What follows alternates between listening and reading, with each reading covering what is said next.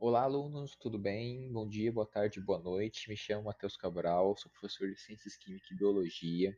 Hoje estou aqui para falar um pouquinho sobre a disciplina de Ciência, Natureza e Física, que é uma disciplina extremamente importante que irá abordar todas as questões biológicas, física e química, suas interações.